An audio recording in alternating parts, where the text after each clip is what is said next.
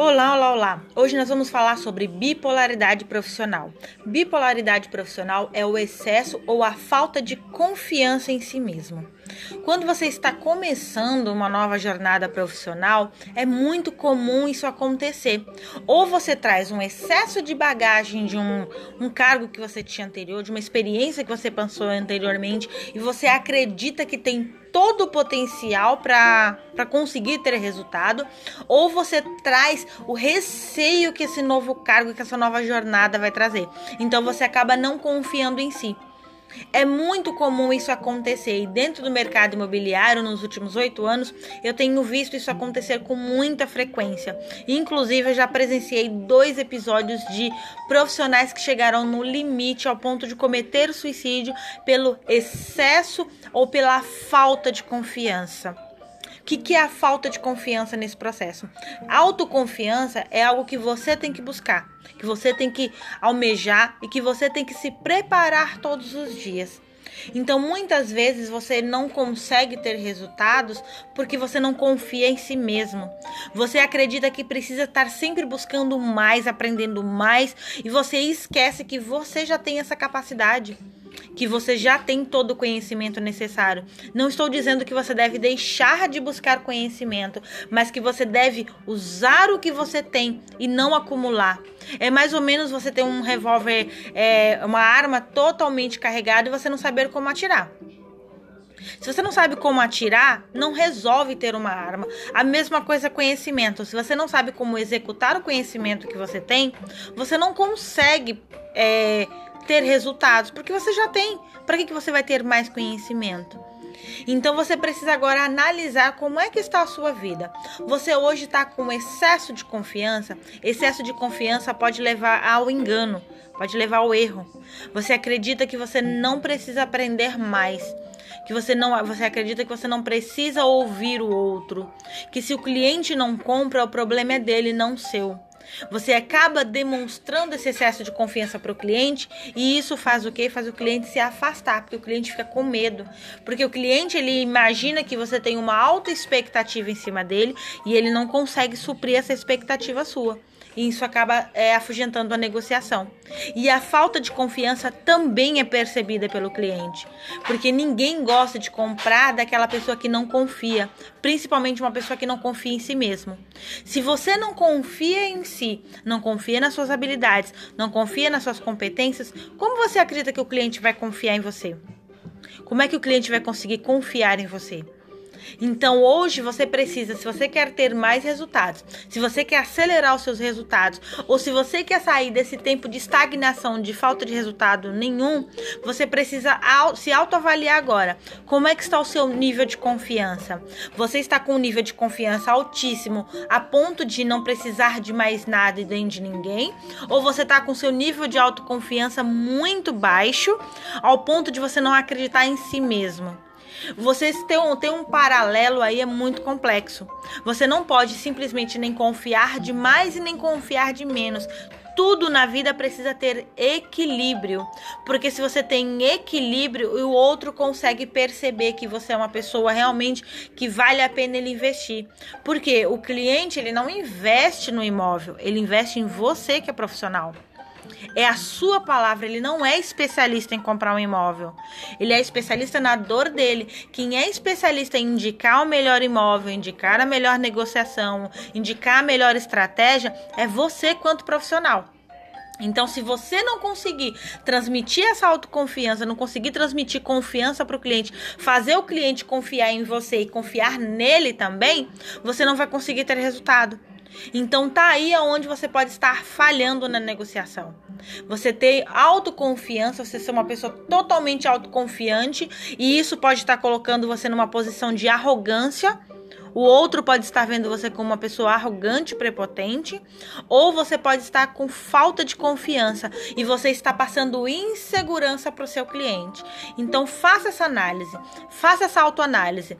Você está passando uma arrogância, uma prepotência, ou você está passando insegurança, não confiando em si? Faz sentido? Está fazendo sentido para você? Se fez sentido para você, comenta aqui que fez sentido. Se fez sentido para você e você acredita que você tem um amigo que precisa fazer sentido para ele também, compartilhe e marque esses esse amigo aqui nos comentários. Eu tenho certeza que nós vamos poder trabalhar isso e você vai conseguir acelerar os seus resultados. Eu sou a doutora Sniper e eu vejo você no nosso próximo podcast.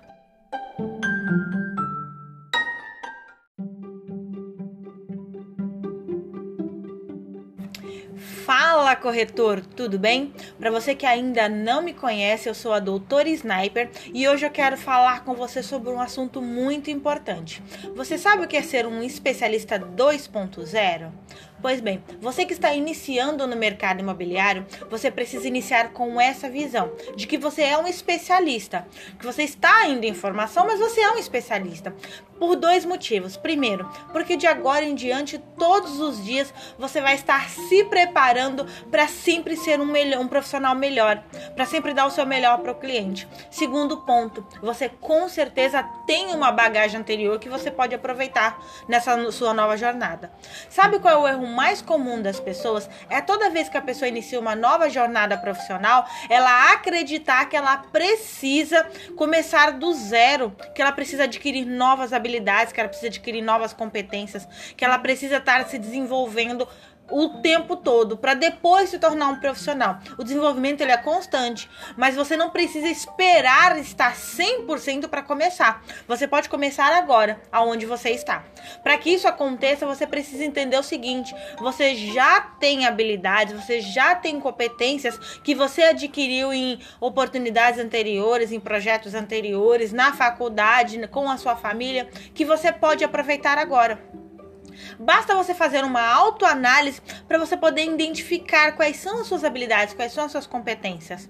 Tem pessoas que é muito boa em se comunicar com o outro, se conectar com o outro. O que é se conectar com o outro? É quando você se coloca no lugar do outro. É quando você sabe é, ouvir o outro, você sabe entender o outro, você sabe criar aquele carinho pelo outro. O outro consegue falar assim: nossa, parece que eu te conheço de outras vidas, parece que eu te conheço de outros lugares. Isso é uma habilidade. Isso é uma habilidade que você tem em se comunicar. Então, por que, que você não aproveita essa habilidade que você tem em se comunicar e se comunique com mais facilidade com o seu cliente? Você se comunicando com mais facilidade com o seu cliente, o que, que vai acontecer? O seu cliente ele vai ganhar confiança em você e ele vai permitir que você leve o processo de negociação até o final. Então você precisa descobrir quais são suas habilidades. Suas habilidades são em comunicação, você consegue falar bem, você consegue perguntar bem, você consegue ter facilidade com cálculos. Quais, quais, quais são as suas habilidades? É essas habilidades que você tem hoje que vai te ajudar nesse processo.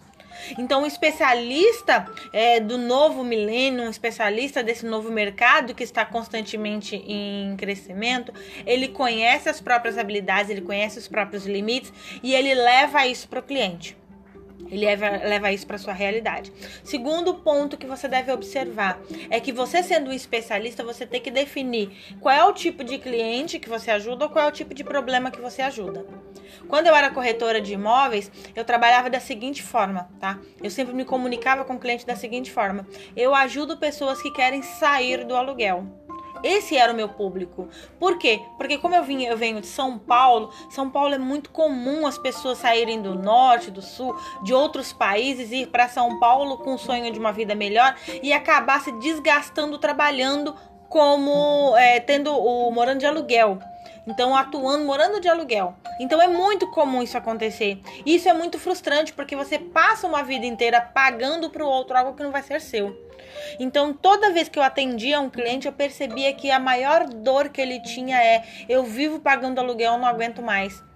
Tinha clientes que eu, tra... que eu atendia que tinha 15, 20, 25 anos pagando aluguel. Poxa vida, se ele já tivesse iniciado com o sonho da casa própria, ele já teria quitado o imóvel dele.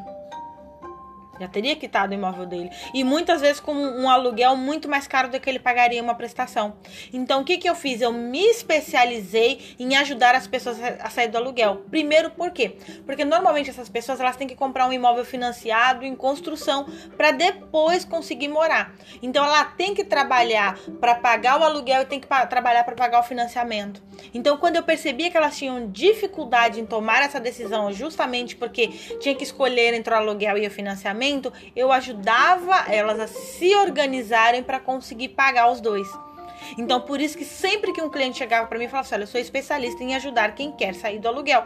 Porque eu criei um método onde eu ajudo o cliente a sair do aluguel, morando, comprando o um imóvel, mesmo que esse imóvel não esteja pronto, mesmo que esse imóvel ainda esteja em construção, mas que ele possa comprar o imóvel dele de maneira segura de maneira confortável e, e que tenha todos os benefícios que ele procura.